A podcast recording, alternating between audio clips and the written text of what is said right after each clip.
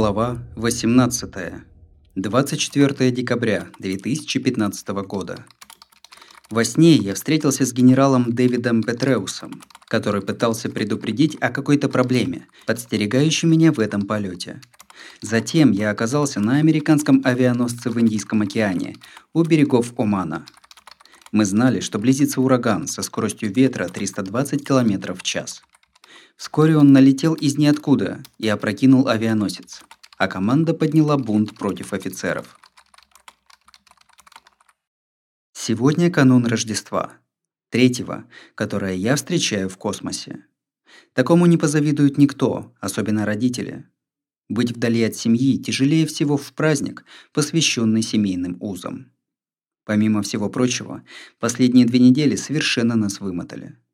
Отлет предыдущего экипажа, прибытие новичков, помощь им в адаптации, подготовка к выходу в открытый космос и сам выход – все это требовало напряжения сил и шло чередой. Я вкалывал почти две недели без единого выходного и встречаю Рождество далеко не в приподнятом настроении. Праздник или не праздник, сегодня у нас очередной трудовой день, который становится еще более тяжелым, когда ломается тренажер для упражнения на сопротивление. Это более неотложная проблема, чем кажется, поскольку тренировки почти столь же важны для нашего существования, как кислород и пища. Пропустив даже одну тренировку, мы почти физически чувствуем, как атрофируются мышцы, и это крайне неприятное ощущение. Тим Копра и я тратим почти полдня на ремонт тренажера. Оказывается, сломался амортизатор. Наш рабочий день затягивается почти до 8 вечера, и я пропускаю обе дневные тренировки, отчего настроение становится еще гаже. Прежде чем отправляться на ужин в российский сегмент, я звоню Амика. Последние несколько дней я чувствую ее раздражение и подозреваю, что чем-то ей досадил. Возможно, я слишком долго соображал, поскольку у меня не особенно много возможностей досаждать ей из космоса. Мой звонок застаёт ее в очереди в кассу продуктового магазина. Не лучшее место для разговора по душам, но в этот сеанс связи у нас остается мало времени, и выбора нет. «У меня такое чувство, что тебя что-то беспокоит», — говорю я. Я тебя чем-нибудь обидел? Пауза. Затем долгий вздох. В ее голосе слышна огромная усталость. Мне кажется, когда ты вернешься, нам придется заново сближаться, отвечает она. Разумеется, придется, мысленно отвечаю я. Я же отсутствовал целый год. А вслух спрашиваю: что ты имеешь в виду? Что мы отдалились друг от друга? Амика объясняет, что праздники не задались, поскольку она осталась не только без меня, но и без моих дочерей. Она тащит тяжелый груз обязанностей, заботится о моем отце и своих сыновьях, о нашем доме и о многом другом, с чем я не могу ей помочь.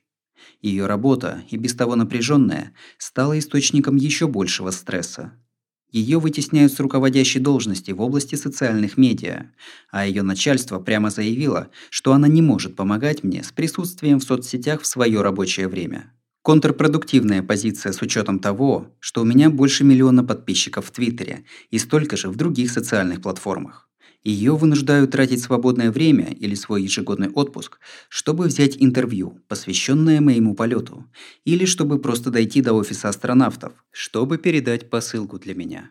Вся ее самоотверженная работа не ценится начальством.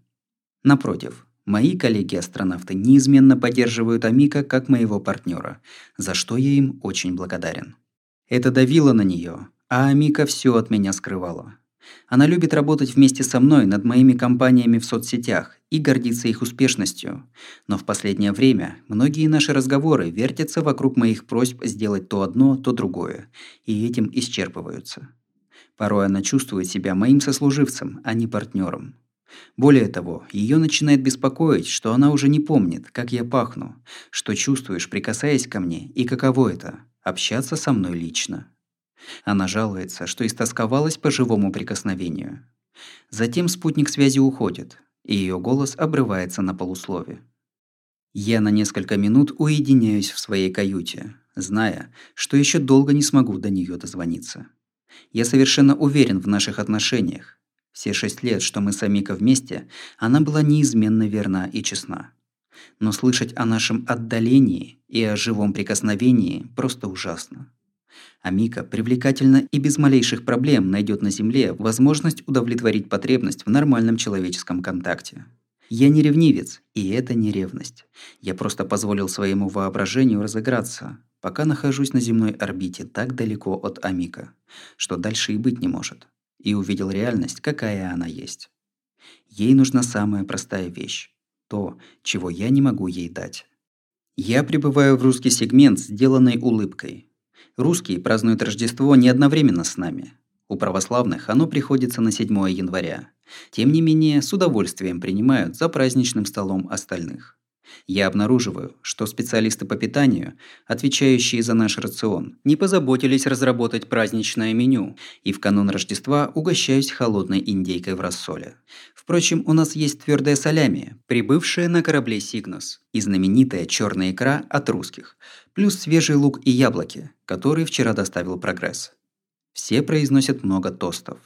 Мы слушаем рождественскую музыку и недавно скачанный мною новый альбом Coldplay – который всем приходится по вкусу. Мы пьем за нашу привилегию находиться в космосе, за удачу, приведшую нас сюда, и за то, как много это для нас значит. Пьем за родных и друзей, оставшихся на Земле.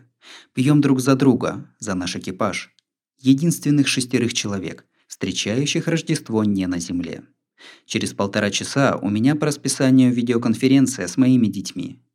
Саманта поехала из Хьюстона в Вирджиния-Бич провести праздники с матерью и сестрой. И мне приятно, что мои девочки вместе. Похоже, они рады видеть меня, хотя чувствуется, что им не по себе. Квартира выглядит не по-праздничному, но я надеюсь, что девочки отметят Рождество лучше меня. Позже мне удается дозвониться до Амика, и она говорит мне то, о чем до сих пор молчала. Я так стараюсь весь этот год в космосе держаться легко и непринужденно, что создается впечатление, будто я не скучаю по ней и не нуждаюсь в ней. Мы оба гордимся своей внутренней силой и умением словно играючи преодолевать трудности. Однако, неся груз в одиночку, я оставляю ее на обочине. Я объясняю.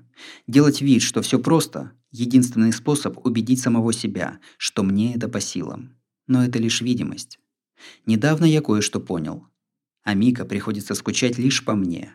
В остальном ее жизнь практически не изменилась. Я скучаю по ней, а еще по дочерям, брату и отцу, друзьям, дому, возможности принять душ, пище, погоде, буквально по всему, что осталось на земле.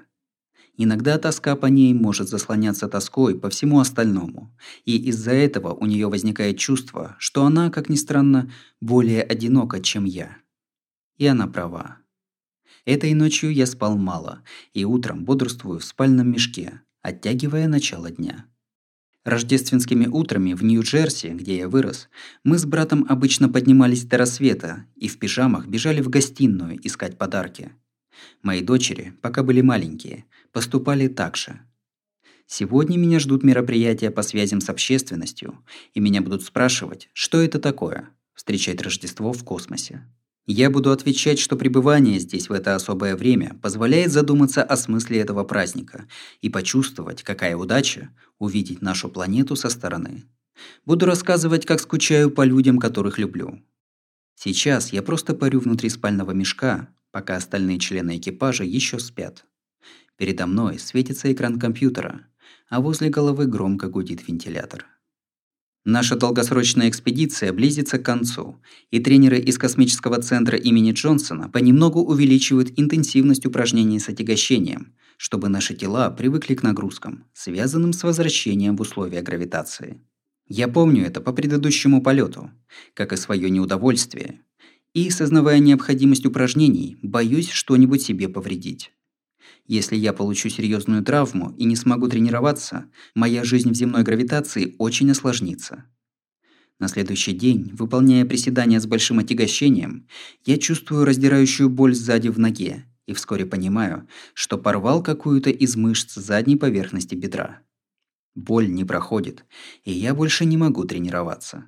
Мой врач в этом полете, Стив, назначает мне миорелаксант Ативан – Наш запас лекарств, включая тиван и многое другое, хранится в сумке на полу лабораторного модуля вместе с медицинским оборудованием. В сумке аптечки имеются лекарства всех типов. Обезболивающие, антибиотики, нейролептики. Буквально все, что можно найти в больничном отделении неотложной помощи. На наркотических средствах имеются ярлыки DEA – Drug Enforcement Administration – Администрация по контролю за применением наркотиков, предупреждающие, что применение разрешено только по назначению врача. НАСА учитывает любые возможности. У нас есть даже тест на беременность и мешок для трупа. На следующее утро я отправляю Амика по почте вид восхода солнца на орбите. Поскольку на станции принято время по Гринвичу, я начинаю день на 5 часов раньше и знаю, что изображение будет ждать ее, когда она проснется. Я пишу, что это фото не для соцсетей, а только для нее. Впоследствии она говорит мне, что мечтала о таком виртуальном объятии. Я не могу быть рядом, чтобы облегчить ее жизнь, но в моих силах хотя бы показать, что я о ней думаю. Во второй половине дня, когда я готовлю ланч, появляется Тим Копра в поисках съестного. «Вот отличный куриный суп», – подсказываю я. «Отличный куриный суп!» – выдает он, как будто я не произносил ни слова. «Да. Э, я еще возьму говядину барбекю». Несколько минут мы вместе смотрим CNN и едим. Вскоре я замечаю. «Знаешь, если подумать, мне этот суп не нравится». «Точно, мне тоже», – заявляет Тим. Покончив с едой, мы возвращаемся к своим делам. Только через несколько минут я осознаю, что привычка Тима повторять за мной не раздражает меня.